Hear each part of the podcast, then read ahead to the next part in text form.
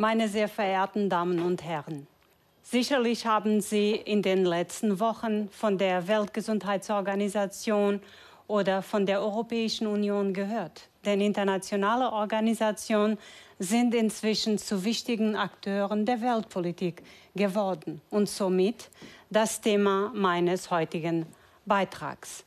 Internationale Organisationen gibt es schon seit über 200 Jahren. Sie sind seitdem mehr geworden, weil die Probleme, wofür sie zuständig sind, auch viel komplexer geworden sind. Internationale Organisationen, wie wir sie heute kennen, sind in der Nachkriegszeit entstanden.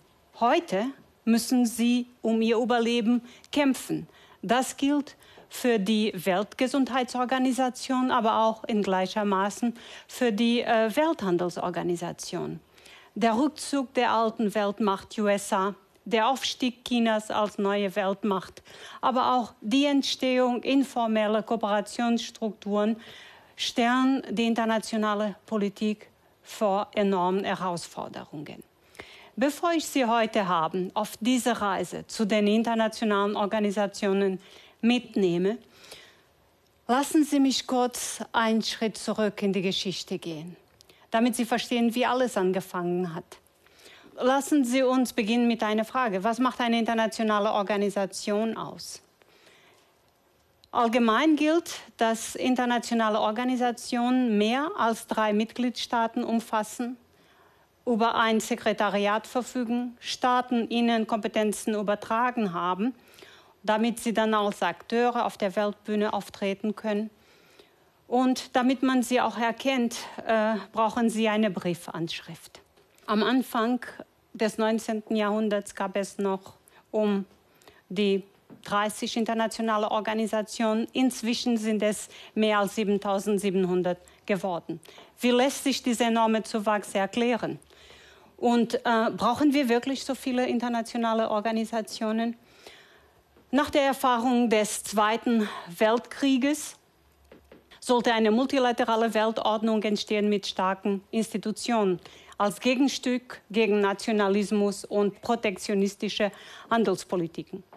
Starke internationale Organisationen sollten für den Frieden und Wohlstand zuständig sein und ihn sichern, für ähm, die Reduktion der Armut und der Arbeitslosigkeit sowie auch den freien Handel und die Menschenrechte weltweit fördern. So sind die Vereinten Nationen entstanden.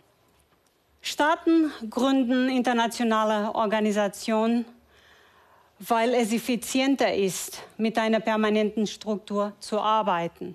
Jemanden zu haben, der dafür sorgt, dass die Regeln eingehalten werden und wenn diese nicht eingehalten werden, dass es auch eine dritte Instanz gibt, die Sanktionen verhängt.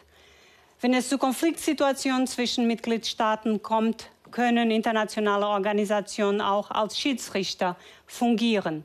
In einigen Fällen können internationale Organisationen auch Staaten in internationalen Verhandlungen vertreten, wie zum Beispiel die Europäische Kommission, die EU-Mitgliedstaaten bei äh, der Welthandelsorganisation vertritt. Die Macht, die internationale Organisationen haben, führt auch dazu, dass sie inzwischen höchst umstritten sind, weil sie mischen sich in die ähm, nationale Souveränität ein. Äh, in einigen Fällen werfen ihnen auch die Mitgliedstaaten vor, dass sie ihre Kompetenzen überschreiten. Und deswegen bezeichne ich sie als die tragischen Helden der Weltpolitik. Weil ähm, wenn sie zu eng mit den Mitgliedstaaten zusammenarbeiten, wirft man ihnen vor, dass sie als Marionetten in den Händen der mächtigsten Staaten fungieren.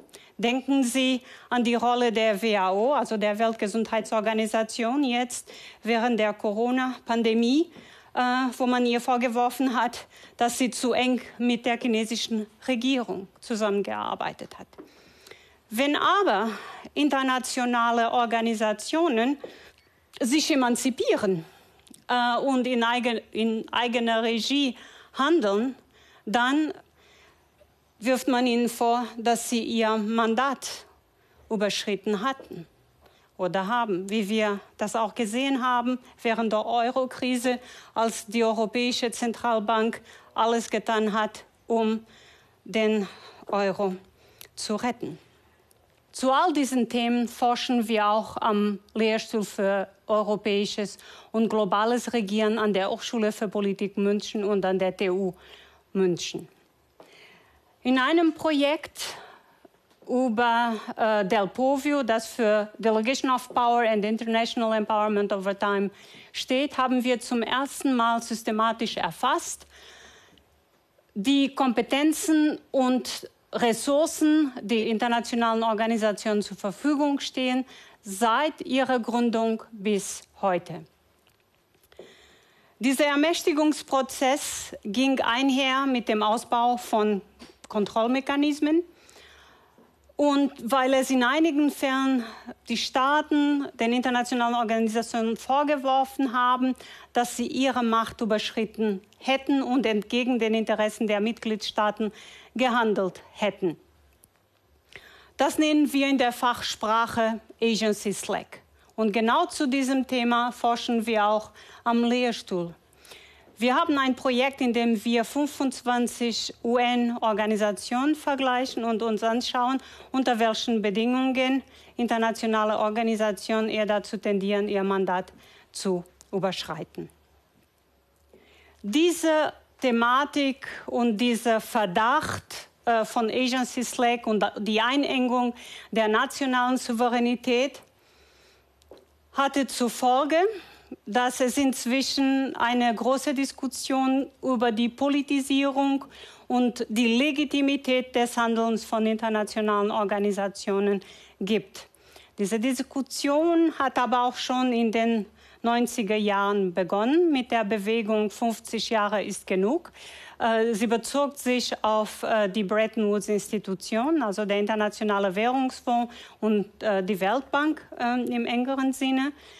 Und damals wie heute stand im Mittelpunkt der Diskussion über die Politisierung die Tatsache, dass ähm, ihre Performance bestenfalls gemischt ist.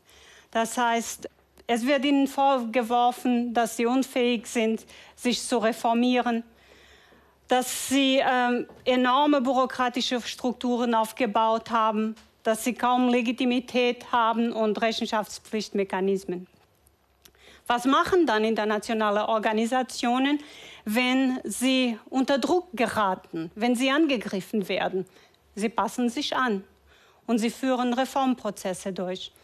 Die Weltbank hat zum Beispiel sich für die Außenwelt geöffnet, indem sie die Zusammenarbeit mit Nichtregierungsorganisationen gestärkt hat.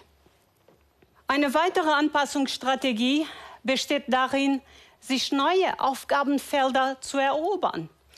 Kritiker werfen dem IWF und der Weltbank vor, dass sie inzwischen ihr Mandat so dermaßen ausgedehnt hätten, dass sie sich verzettelt hätten.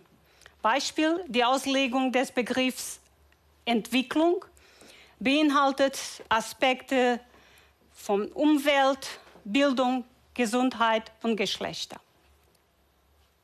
Andere Herausforderungen für internationale Organisationen sind im Moment die stattfindende Machtverschiebung. In einer anderen Studie zeigen wir, dass durch den Aufstieg Chinas als Weltmacht die demokratische Einflussmechanismen im globalen Regieren untergraben werden. China durch ähm, seine Unzufriedenheit auch mit dem vorhandenen System hat inzwischen oder ist inzwischen dazu übergangen, neue internationale Organisationen zu gründen, wie die neue Entwicklungsbank und dadurch kann China die Good Governance-Regeln der Weltbank umgehen und gleichzeitig ihre institutionelle Verankerung als Weltmacht stärken. Die Fragmentierung der institutionellen Landschaft beobachten wir auch in anderen Bereichen. Globales Internet Governance ist ein Paradebeispiel dafür, dass wenn Staaten sich zurückziehen, das zur Folge haben kann, dass es eine Privatisierung vom Global Governance stattfindet. Der Rückzug von Mitgliedstaaten hat dazu geführt, dass inzwischen ein US privates Unternehmen ICANN für die Vergabe von Internetadressen zuständig ist.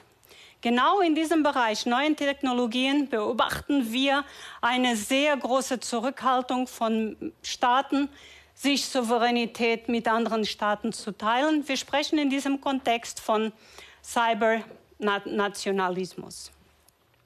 Liebe Zuschauerinnen und Zuschauer, ich komme jetzt zum Ende meines heutigen Beitrags in diesem sehr spannenden Bereich internationale Organisation. Heute mehr denn je brauchen wir starke internationale Organisationen, eine multilaterale Weltordnung, in der globale Interessen über nationalen Interessen stehen.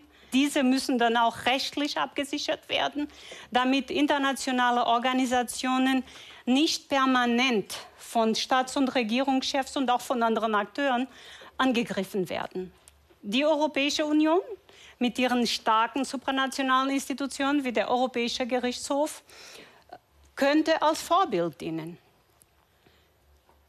Damit aber dieses, dieser Prozess der Back to the Roots, Back zurück zu den internationalen Organisationen gelingt, müssen wir uns auch kritisch hinterfragen, ob wir in der heutigen Welt auch über 700.000 internationale Institutionen brauchen, damit der, die gegenwärtige Krise, in der sich internationale Organisationen befinden, überwunden werden kann, müssen sich vor allem die Mitgliedstaaten auf die multilaterale Zusammenarbeit zurückbesinnen. Und das bedeutet konkret, dass sie auch bereit sind, Finanzmittel bereitzustellen, damit internationale Organisationen ihre Arbeit machen können, unabhängig von den Mitgliedstaaten. Liebe Zuschauerinnen und Zuschauer, ich bedanke mich ganz herzlich für Ihre Aufmerksamkeit.